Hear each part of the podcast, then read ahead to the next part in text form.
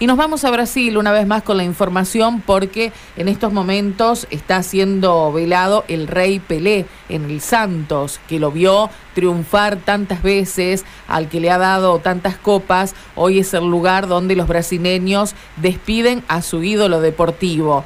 Eh, Larisa Carvalho es periodista de Santos en Brasil, tiene la gentileza de atendernos esta mañana. Larisa, gracias. Eh, Karina desde Radio M en la ciudad de Santa Fe te saluda. Buen día. Feliz año a todos, buen día. En Brasil el año empieza muy triste con la muerte de Pelé. El ataúd con el cuerpo de la leyenda de fútbol acaba de llegar a cancha donde va a ser el funeral. Y la hincha eh, está entrando, eh, adentrando en la cancha. Eh, la gente tendrá permitido, Larisa, desfilar eh, en cercanías de, del féretro, un féretro abierto, entiendo, ¿no? Donde se puede ver eh, al rey Pelé. Sí, sí, la gente puede llegar bien, próximo del cuerpo y se despedir. Eh, ¿Cómo es el procedimiento para llegar hasta el lugar? Digo, hay una fila muy, muy extensa, hay mucha gente en estos momentos, gente que viaja desde otros puntos de Brasil. Sí, puedo, puedo, eh, podemos ver muchas personas de todo el Brasil. Eh, hay una fila muy extensa por alrededor del estadio Vila Belmiro, que es el estadio del Santos Football Club. Y las personas van con bastante calma, con las camisetas del Santos, de la eh, selección brasileña, eh, de otros, otros times,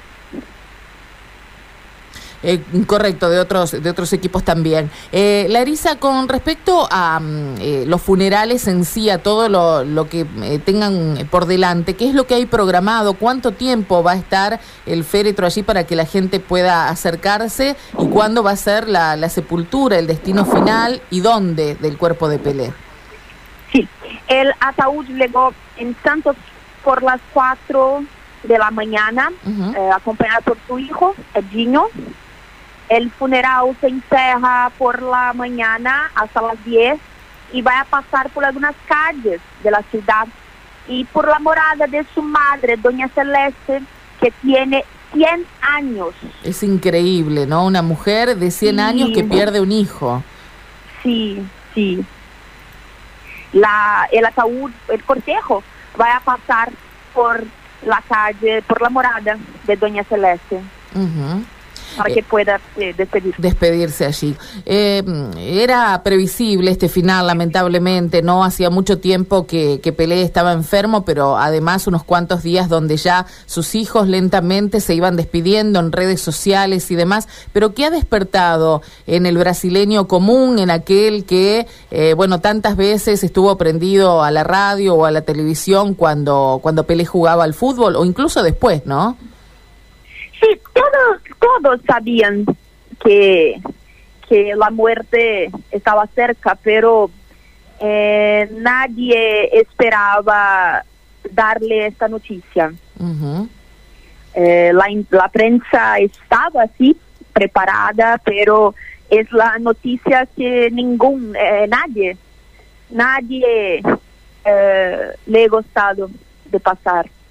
Por supuesto. Larisa, hay una cuestión muy particular, la época del año donde se dio este, este fallecimiento del rey Pelé, que además coincidía con la asunción ayer eh, del, del, nuevo presidente brasileño. Esto es lo que ha obligado a que comiencen hoy todas las, las ceremonias de despedida, ¿no? Entiendo que por eso han esperado hasta hoy.